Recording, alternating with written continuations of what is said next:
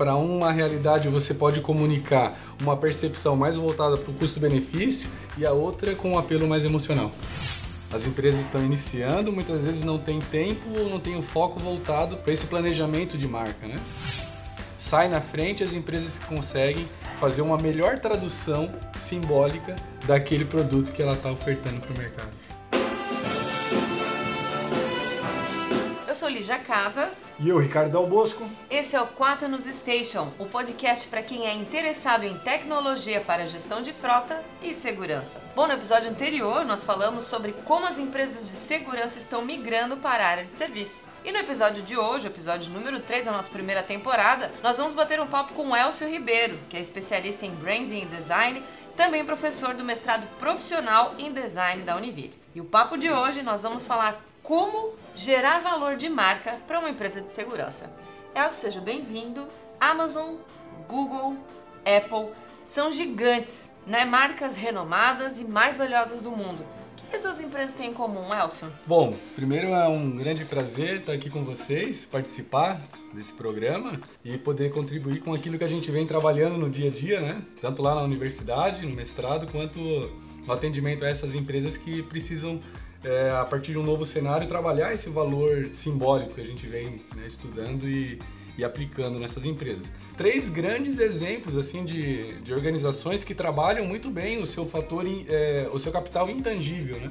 Esse conceito ele é colocado por autores de diferentes formas. Alguns trabalham como capital intangível, valor intangível, mas todos eles, na verdade, é, a busca, na verdade, é, é por aquilo que não é, não é, é tangibilizado pelas organizações. Você tem lá uma Amazon que trabalha uma excelência no serviço, você tem um Google que é, sempre está inventando uma ferramenta nova e que facilita a tua vida no dia a dia. Então essas empresas elas acabam, é a terceira que tu citou? Apple. É, Apple. E a Apple que trabalha muito bem a questão do design, né? a questão do, do desejo muito é, focado no design que eles, que eles projetam. E todos esses exemplos é, são voltados para um valor intangível. É, é, intangível, mas hoje em dia é, é, muito calculável em termos de valor de marca, né, Elcio? É, quando a gente fala em valor de venda, de mercado. Como é que acontece essa, vamos dizer assim, é, esse próprio cálculo aqui? Certo. Né? É, com relação a um valor de marca? Já que é algo que não é contabilizado como uma cadeira, um computador, uma mesa. Ótimo. E até que indicadores, né? Porque quando a gente está falando de marketing, publicidade, nós temos alguns indicadores mundiais, inclusive, né? Para poder medir desempenho, como ROI, custo por lead, por aí vai. Mas como é que se mede, né, o valor de uma marca? É, então, confesso que realmente é um processo, ele é, ele é complexo, né? Porque justamente a gente está avaliando algo que não é palpável, né? Então, muitas vezes, é, o quanto essa marca ela está sendo é, lembrada pelas pessoas, qual é o impacto que está causando na mente do consumidor. Então, as ferramentas, elas vêm muitas vezes de forma qualitativa avaliar esse processo. Eu, por exemplo, gosto muito de uma metodologia que ela, ela, ela é apresentada no livro do Kotler, que ele trabalha é, os cinco níveis né, do produto. Então, até o terceiro nível, eles conseguem avaliar fatores tangíveis, que é até onde o consumidor ele espera receber quando ele faz a compra ou ele está se relacionando com o produto. A partir do terceiro nível, as empresas passam então a desenvolver uma relação voltada para esse intangível. O cliente passa, é, passa a ser, ao invés de um cliente fidelizado, um defensor de marca. Exatamente. Resumo é isso. Justo, porque é, na verdade a empresa ela acaba é, sendo envolvida no dia a dia, né? No, no, perfil desse usuário.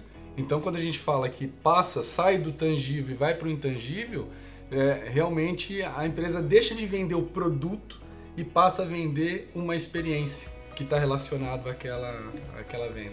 Elcio, e, e para uma empresa que está começando, né, são muitas as preocupações, né? Tem conta para pagar, tem que às vezes pensar num bom atendimento, tem que pensar numa boa estrutura. Quais são os principais erros que esse empreendedor que está começando comete em relação à construção dessa marca? Ótima pergunta, porque é, isso a gente eu acabo acompanhando no, né, na, na, rotina nesse atendimento a algumas empresas e principalmente as empresas que estão startando, elas realmente elas mudam o foco para trabalhar a viabilidade do negócio, muitas vezes deixa de lado esse estudo da, da cultura de marcas. E eu sempre falo que o, problema é quando você começa errado, porque é, independente se você está trabalhando plano para desenvolvimento de marca ou não, a sua marca ela gera uma, uma narrativa. E muitas vezes essa narrativa, quando você passa a se preocupar com esse processo, a comunicação que já foi feita para aquele segmento né, que você vem a atender, aquilo já, já causa um valor na mente desse consumidor. E aí é quando muitas empresas tentam desenvolver um novo projeto, um redesign daquela marca, e aí tem que fazer todo um processo. Além de fazer um processo novo, ela tem que transformar aquele que já foi feito. Até de autoconhecimento, né? Que é uma missão meio dolorosa às Perfeito. vezes, não? Exatamente. Bom, e para você que está ouvindo e quiser comentar também, né, sobre o programa de hoje, você pode acessar a página da Quaternos no Instagram e deixar o seu comentário ou a sua sugestão lá pra gente. Elcio, aqui no Brasil nós temos grandes empresas na área de segurança, por exemplo, ou mesmo na área logística. Né? Apesar de não serem marcas como Apple, Amazon, é, própria Google, como citamos, né? são grandes players também em nível mundial que atuam aqui no país, mas possuem uma dificuldade em se tornarem marcas apaixonantes, vamos dizer assim. Você acredita que pelo fato de elas serem marcas na área de segurança, as pessoas acabam por não perceber o valor, ou seja, por serem marcas que não geram prazer para o usuário? É, eu penso que é, empresas nesse segmento é, é, aí justamente que tem uma grande oportunidade porque trabalha diretamente valores. E quando você trabalha, por exemplo, pro, para o consumidor, é, eu, eu penso que ele sempre percebe um valor bem construído ou mal construído, ele percebe, ele faz uma imagem daquela, daquela marca, daquele produto. Então, é, eu penso que a, a, o desafio está mais em ajustar o valor que você vai comunicar para o teu consumidor do que realmente se ele percebe ou não. Eu penso, se, se a gente tivesse como fazer um, um, uma, uma prática, né? E você pedir para que as pessoas que estão nos acompanhando, por exemplo, imaginarem quando elas compram um carro, vai comprar um veículo, vai comprar uma moto. Na verdade, o que a gente vem trabalhando é que a pessoa ela não compra aquele produto pelas suas características tangíveis, pelas funcionalidades. Ela compra, na verdade, como eu comentei anteriormente, uma experiência, um sonho, ela compra fatores intangíveis. E muitas vezes as empresas de segurança, é, é, elas miram em tentar proteger o bem, e não esse sonho, essa experiência, esses sentimentos que a pessoa ela, é, ela compra, na verdade, quando ela sai lá da, da, da loja com o seu veículo, com sua moto. É, como, como a gente diz, né, a gente está nesse mercado, né, onde a gente não vende prazer, como vende uma Harley, uma própria Heineken, uma Bud, é, nós vendemos hoje na Quaterno solução para dor. Né? Então uhum. a gente, o cliente ele está com algum problema logístico na sua empresa, desvio de rota pelos colaboradores, ou mesmo tem medo de ser furtado ou roubado seu veículo particular ou carga, então ele contacta a Quaternos para que a gente eh, solucione através da nossa tecnologia aquela dor dele. Uhum. Hoje o que me leva a crer assim é que a maior parte dessas marcas que conseguem se tornar apaixonantes realmente são as que vendem prazer. Isso é aquele, aquele o sonho, né? Sim. E que trabalham é, muito com os arquétipos, inclusive eu aprendi contigo. Ótimo, legal. Então eu acredito que tem muito essa, essa vinculação. Ah, com certeza. Elcio, e a gente né, sabe de algumas metodologias bem interessantes e até a gente comentava num outro episódio, a facilidade hoje que a área da informação é, nos proporciona na aquisição de conhecimento. Né? Hoje você tem própria Google, tem a Academia Google que oferece infinitos cursos gratuitos para que qualquer empreendedor consiga se preparar melhor, especialmente para o mercado digital. Mas embora a gente tenha mais acesso hoje às informações, à capacitação, é, ainda não é uma preocupação primária de um empreendedor. Né? A gente escuta muito, às vezes, um empresário que está começando ah, eu tenho que pensar na minha marca, eu vou fazer um logotipo, eu tenho que pensar numa cor, meu cartão de visita e ter um site. Uhum. Mas não gerar aquele ponto de contato, mapeando de dentro para fora, pensando na experiência, né? Porque a preocupação dele agora é de fato pagar a conta e fazer o dinheiro entrar, né? Dentro dessa perspectiva, o que, que você entende ou qual seria a sua dica para que esses novos empreendedores que estão ingressando no mercado já tentassem, sabe, para esse desenvolvimento de cultura de marca, mesmo com os obstáculos financeiros, quaisquer que sejam. Legal. É, eu penso que a aproximação, por exemplo, né, como você comentou, as empresas estão iniciando, muitas vezes não tem tempo ou não tem o foco voltado para essa para esse planejamento de marca, né? Mas por outro lado, você tem algumas instituições que é, são carentes de cases para poder dar esse acompanhamento. Então, lá no mestrado profissional mesmo, nós temos parceria com diversas empresas e que nós é, vamos até essas organizações para poder, é, com os nossos alunos, fazer uma análise e dar um acompanhamento para que ele possa, né, pelo menos, ter uma diretriz para desenvolver é, esse planejamento. Outra dica, acho que é muito legal comentar, e, e para todos que estão acompanhando, isso independente da região, é buscar, por exemplo, é, instituições de ensino onde você tem cursos de design, você tem cursos de publicidade e propaganda e, e tentar se aproximar, porque muitas vezes aquele professor, a, aquele curso, ele realmente ele pode desenvolver dentro de uma disciplina um projeto piloto. Você tem alunos que podem estagiar dentro da sua empresa, muitas vezes com estágio obrigatório, inclusive. E ajudar nessa construção, né? E ajudar nessa construção. É, isso é, é muito relevante, tanto para o aluno, ou mesmo para aquele profissional que ele está entrando no mercado, recém-formado, que tem toda a condição de poder, é, pelo menos, desenhar esse roteiro para que a empresa economize, é, muitas vezes, em, em ações né, que vai pulverizar a comunicação no mercado e no lugar disso trabalhar de forma bem segmentada. Né? Bom, então para você que está em Joinville, né, nos ouvindo, fique atento. A Univille, então, né, por meio do mestrado em design, disponibiliza esse tipo de atendimento e aproximação, vamos assim dizer, né? Como é que uma pessoa que está começando uma empresa pode buscar esse recurso lá na Univille, Elcio? Ah, com certeza. O, o nosso programa né, de mestrado profissional, é, ele, ele tem essa natureza profissional justamente pelo fato dele estar tá envolvido, dele estar tá impactando a uma realidade de mercado. Então as aulas, até como o próprio Ricardo acompanhou é, e, vem, e vem trabalhando, são aulas muitas vezes que a gente desenvolve em loco. Né? A gente vai até as organizações para poder entender daquelas empresas quais são os problemas que elas né, estão passando e de que forma que o design ele pode contribuir em uma solução é, é, prática para aquele negócio. Lígia, e já estive com o Elcio nessas oportunidades, posso aqui comentar, né? É muito engraçado, muitas pessoas às vezes pensam, ah, mas o mais desafiador deve ser ir em é, grandes empresas, né?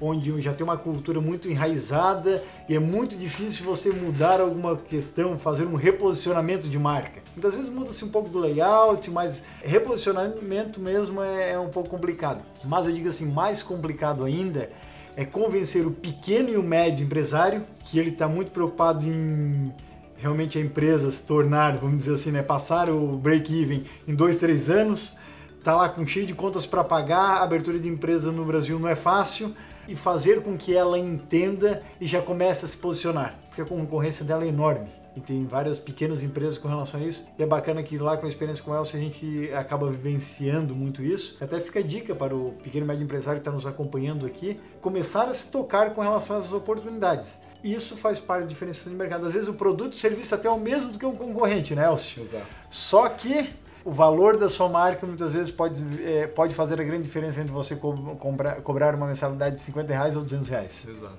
É, a gente tem que estar atento também, porque o mundo de hoje, né, como eu comentava, era de informação e o mundo de startup hoje também, a gente passa por um processo de muita validação. Nós Sim. vemos aí né, novas empresas, especialmente as de tecnologia, que já se preocupam com isso, né, em validar a necessidade do cliente, realmente entender o problema dele para poder ofertar uma solução e então chegar né, no sonho dele, né? A gente vê muito aí, né, o iPhone, por exemplo, né? Eu não tenho iPhone ainda, né? Mas eu sei que tem gente que ganha menos que eu que já tem o seu, né? Foi um sonho que não chegou para mim ainda, né?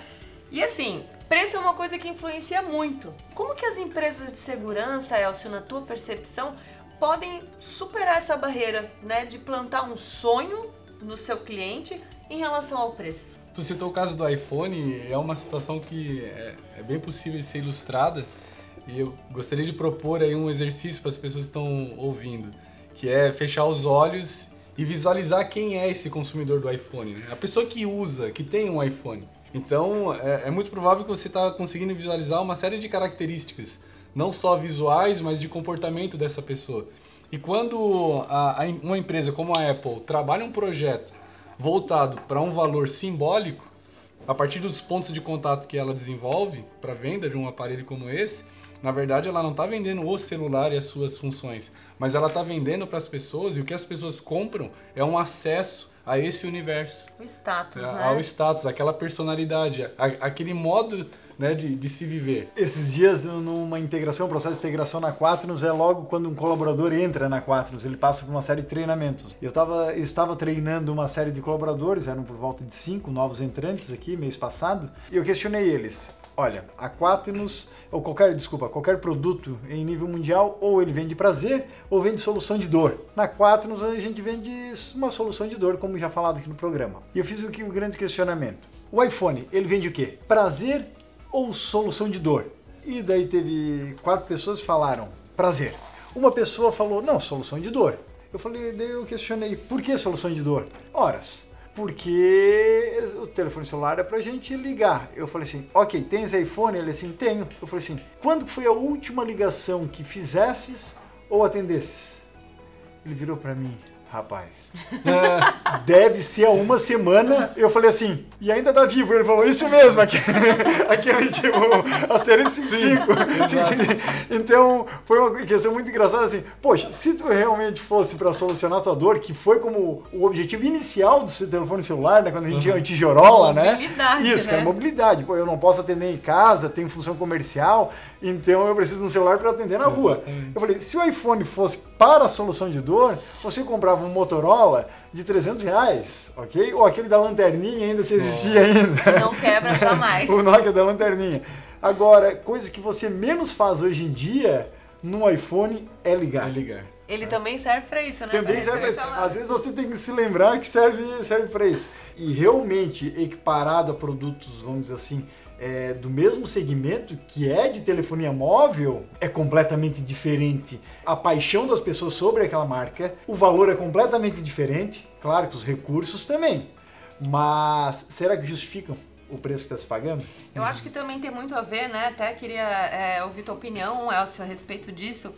É, aquela a, a, marca que a gente gosta de verdade, a gente acaba criando um relacionamento porque vira uma identidade social. Eu uso iPhone. Ah, eu uso tal marca. A gente vira embaixador mesmo da marca. E se a gente for olhar por esse âmbito, levando para a realidade das empresas de segurança aqui no Brasil, como o Ricardo bem colocava, as empresas de segurança não vendem um sonho, vendem resolução de dores. E ninguém levanta uma bandeira, uou, né? Eu tô com uma dor a menos hoje.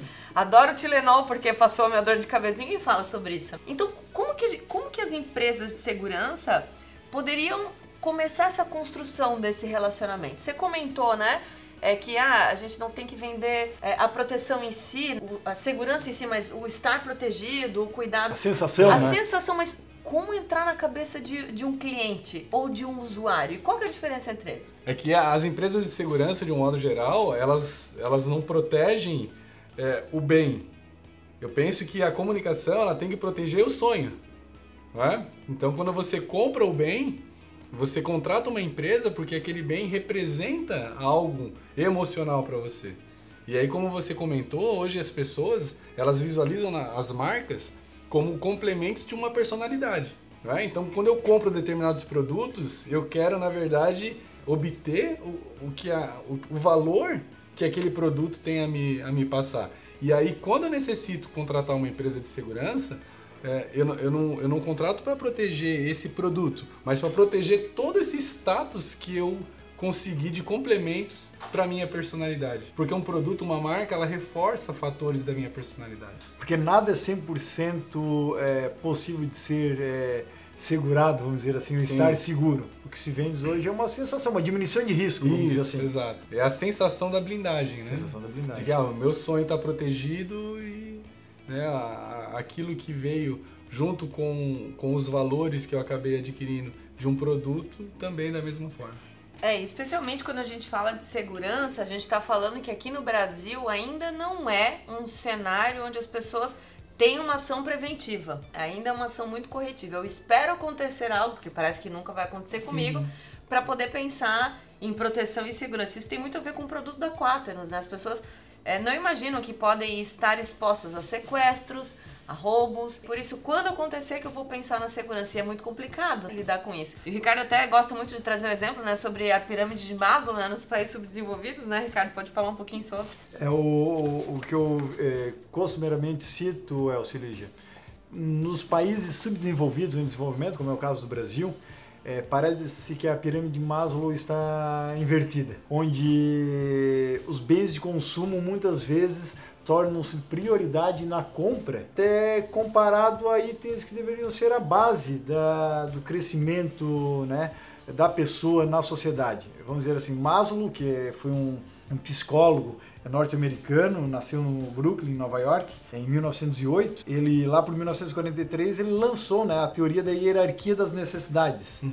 onde primeiro é indicado que o ser humano é, construa, vamos dizer assim, a sua, a sua base, né? Consiga se alimentar, se vestir. Agora dormir. é o Wi-Fi, né? Se tem internet. Isso. Primeiro de tudo é ter Wi-Fi e bateria do celular.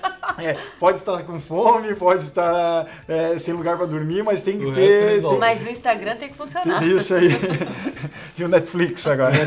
o Netflix. Mas a base, é, isso era a pirâmide da. É, era a base da pirâmide de Maslow, né? E em segundo, é, na segunda camada dessa pirâmide é a própria questão de segurança. Não só a questão de segurança física, mas segurança econômica, a segurança com relação a pessoa ter um seguro de saúde, um seguro de vida, é, uma previdência privada, para depois ela ir almejando nessa pirâmide até que ter a, até chegar na realização profissional. Hoje a gente observa muitos casos onde a pessoa não ganha mil reais, mas já usa um iPhone de quatro mil reais. Então é o bem de consumo que se atingiria lá para frente, né? Vindo aqui para a base. E isso muitas vezes acaba atrapalhando e confundindo todo um sistema econômico que deveria estar sendo galgado na estruturação primeiro da pessoa econômica. Uhum. É, o senhor até perguntando, né, sobre, sobre essa realidade que o Ricardo acaba de desenhar, né, uma pessoa às vezes com uma uma renda aí média de mil reais usando um aparelho de quatro mil reais, por exemplo. A que, que você atribui esse comportamento? Será que essa nova geração realmente está mais desprendida de algumas coisas que a nossa geração foi criada em ter essa segurança? Isso já não importa mais? É, eu percebo que isso vem muito da forma com que as marcas, os produtos, eles vêm desenvolvendo comunicação, né? Nós tínhamos uma, uma época em que os produtos eles eram vendidos muito pelas suas características tangíveis. Eu me recordo, inclusive, de uma, de uma propaganda de, de, um, de uma marca que é líder no segmento de refrigerantes, que o slogan dessa marca era o seguinte, na, na época, da década de 60, depois de um copo encher, resta outro para beber. Esse era o slogan da marca, né? Então a, a, venda era, era realmente pelo fator tangível da quantidade. Olha, eu vou te servir um copo e depois na garrafa ainda resta um outro para você beber. Então, é, hoje os comerciais que vendem bebidas nesse segmento, o que você menos vê é o próprio produto. Você não vê o produto, você vê uma, uma explosão de cores, você vê fatores emocionais sendo trabalhados no consumidor e muitas vezes é isso que gera a inversão da pirâmide, como o Ricardo comentou aqui. Como é que funciona isso? O marketing ele vem para fazer uma tradução dessas necessidades básicas, né? Então, lá na base da pirâmide, como foi comentado, ah, eu tenho uma necessidade de beber. Mas eu, como como ser humano, eu posso beber a água que vai satisfazer essa minha necessidade. Mas aí o que, que o marketing faz? Ele vai dizer para você o seguinte: para matar a sua sede, beba tal marca.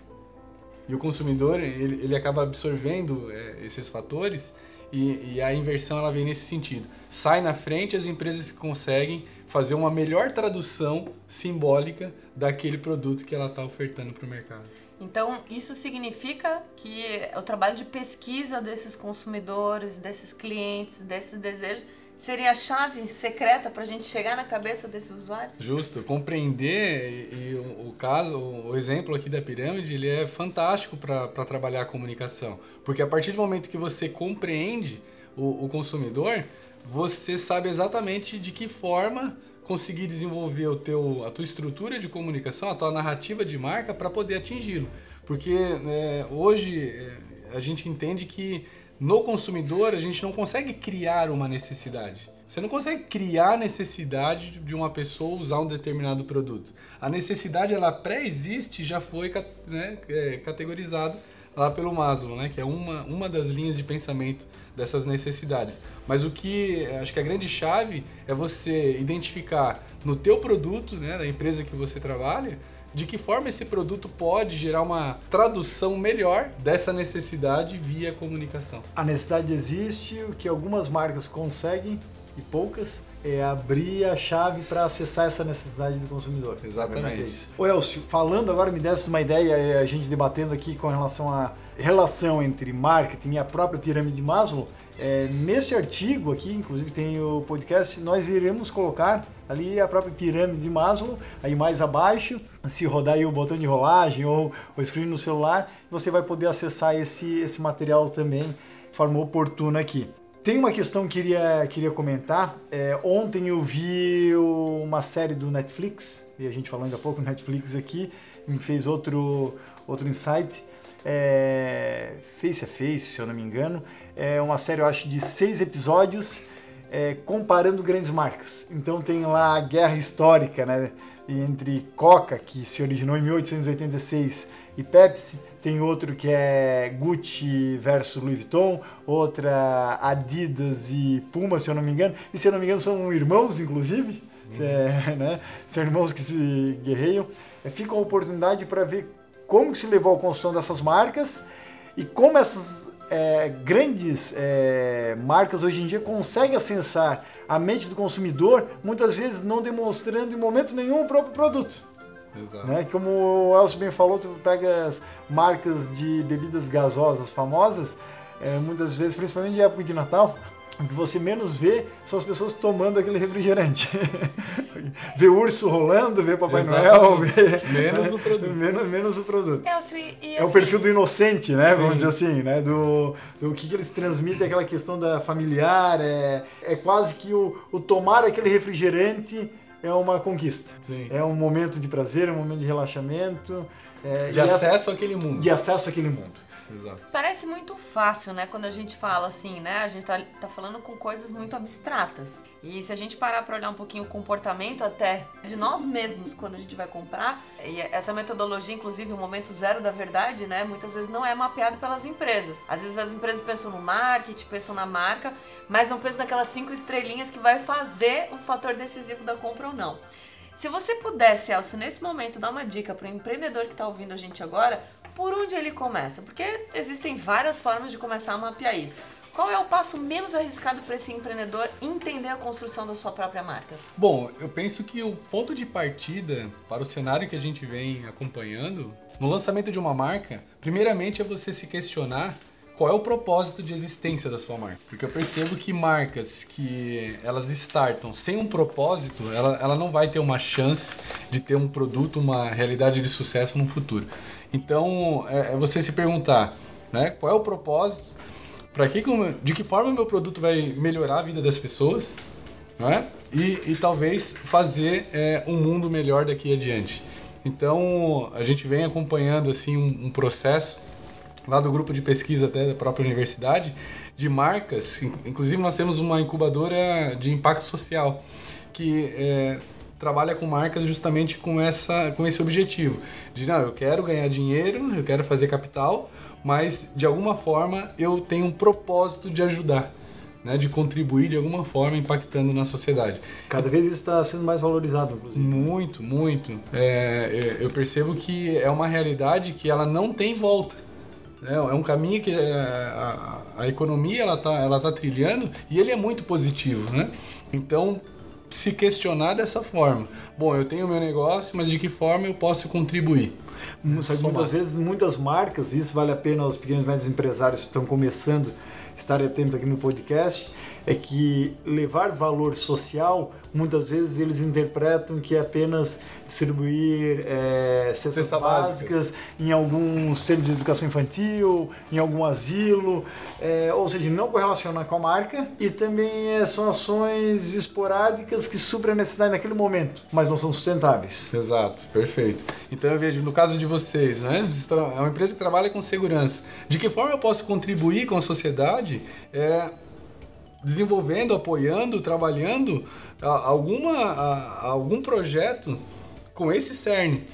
Até é, fazendo um link com relação a esse discurso, por praticamente dois anos, a Quaternos é, liderou idealizou né, e produziu um programa é, com alcance para mais de um milhão de pessoas semanal, chamado na época Segurança e Debate, que inclusive levava para a população informações com relação à própria segurança e direção defensiva. Ótimo. De que forma isso é, ajuda na economia da sociedade num todo, não é economia apenas financeira, né? Mas o que isso ajuda na sustentabilidade da vida humana. E isso fazia parte, inclusive, do projeto social da Quaternos, bem alinhado com o que está falando. Ótimo. E, e, aí, só retomando uma, uma questão anterior que vocês me, me, questionaram. Então, o fato de vocês trabalharem em um projeto como esse é gerar conteúdo. E, e fazendo a geração de conteúdo, você trabalha uma, a, a percepção pelo teu consumidor, o que leva, o que vai, o que vai levá-lo a, a, gerar uma, uma imagem, uma percepção de valor diferente para a marca de vocês. Bom, e para você que está nos escutando agora, né, está buscando capacitação nessa área, ou tem interesse em saber um pouquinho mais, tem vários cursos gratuitos, inclusive online, não precisa gastar com deslocamento nem inscrição, que você pode fazer para quem está em nível iniciante, intermediário e avançado. Então, olha só. A Universidade Rock Content, que é da empresa Rock Content, uma das maiores do Brasil em produção de conteúdo, oferece certificação gratuita em marketing de conteúdo e produção de conteúdo para o web. Quem tiver interesse, basta acessar www.universidade.rockcontent.com. A Endeavor também oferece vários cursos gratuitos. Eu mapeei alguns aqui que eu achei muito interessante para compartilhar com você planejamento estratégico para empreendedores, marketing digital para empreendedores, quatro passos para escalar suas vendas, expansão, a estratégia de crescimento certo para o seu negócio. Tem muitos outros cursos na Endeavor, que é uma das maiores entidades para empreendedores aqui no Brasil. Quem tiver interesse também, basta acessar o site, que é o www.endeavor.org.br cursos. Lígia, então isso fica a dica tanto para os empresários, empreendedores e também para os parceiros comerciais da Quatnos que estão nos escutando. Não tem desculpa para a sua equipe hoje de não marketing e comunicação não estar bem formada. São cursos gratuitos. Online, inclusive. Online, inclusive tá?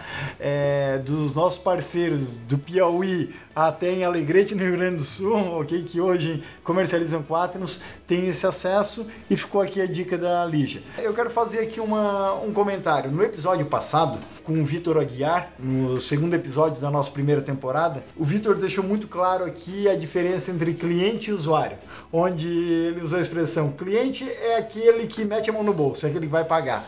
E o usuário é aquele que, por exemplo, no nosso caso, vai utilizar o nosso sistema de rastreamento de gestão de frota e telemetria. Ok. Muitas vezes, no caso de uma pessoa física, né, ou seja, no nosso mercado B2C, Business uhum. Consumer, é, o cliente é o mesmo que o usuário. Ele veio, ele comprou o nosso serviço de rastreamento e ele mesmo vai utilizar no seu veículo, ou seja, por segurança. Para uhum. caso seu veículo for furtado ou roubado, ele tem as chances de recuperar, recuperar o seu bem. Agora, Elcio, no mercado B2B, business to business, é, é, muitas vezes o cliente não é o mesmo que o usuário.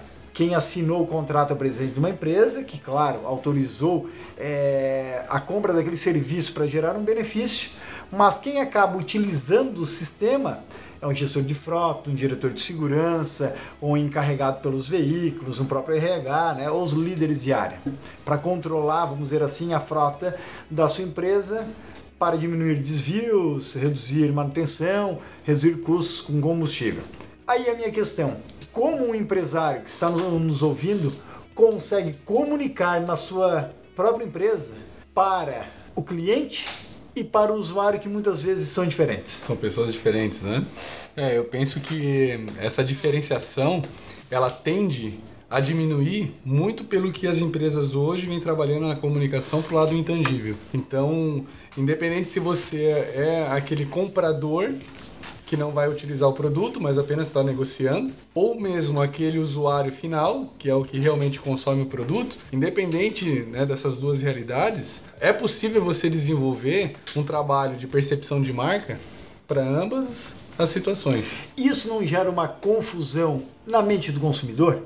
porque quando a gente vê uma propaganda de uma Budweiser, de uma Harley, parece a identidade, claro, muito voltado para a pessoa física, né? O, o, que compra cerveja é o mesmo que vai tomar, vamos dizer assim, o que compra a Harley, pelo menos eu nunca ganhei uma de presente. o que compra geralmente é o mesmo que vai pilotar ela. A comunicação é para aquele que vai pagar. Ponto. Agora, será que não transforma uma confusão no, na cabeça do consumidor comunicar para quem vai cotar o serviço e outro tipo de comunicação para quem vai assinar? Ou dá para fazer? Não, é possível você desenvolver a partir do momento que você conhece essa segmentação. Sabe muito bem quem é o seu cliente, quem é o seu usuário. É Exatamente. É e qual é a situação que ele está desempenhando naquele momento. Porque hoje, com a facilidade tecnológica, você consegue, além de segmentar, trabalhar de forma bem específica aquele cara, aquele consumidor que tem o perfil de comprador. E, e, e o usuário que que está desempenhando é, a experiência do produto. Quantos contratos e contratos, né, Lígia, as empresas perdem por muitas vezes fazer a comunicação é, para aquele que ele acha que seria o decisor, mas na verdade é só um usuário e muitas vezes vai parar num setor de compras que não leva em consideração as características técnicas, só cota preço e vai aquela negociação de três meses vai por água abaixo. Perfeito. É, é, o que eu entendo é que não dá para você colocar todos no mesmo cesto, né? Então você trabalha essa diferenciação, mas narrativas diferentes para realidades diferentes. Mas uma essência de uma marca, vamos dizer assim, quase que guarda-chuva, uhum. tem que ter, né? Pelo menos o, o, o, o, o que aquela marca de um todo representa também que não, não pode perder. Ah, com certeza. Essa diretriz ela sempre vai existir, mas para uma realidade você pode comunicar uma percepção mais voltada para o custo-benefício e a outra com um apelo mais emocional é um grande desafio, Lígia. Um exemplo que eu gosto muito de comentar, uma academia, por exemplo. Todo mundo lá em tese vai buscar saúde.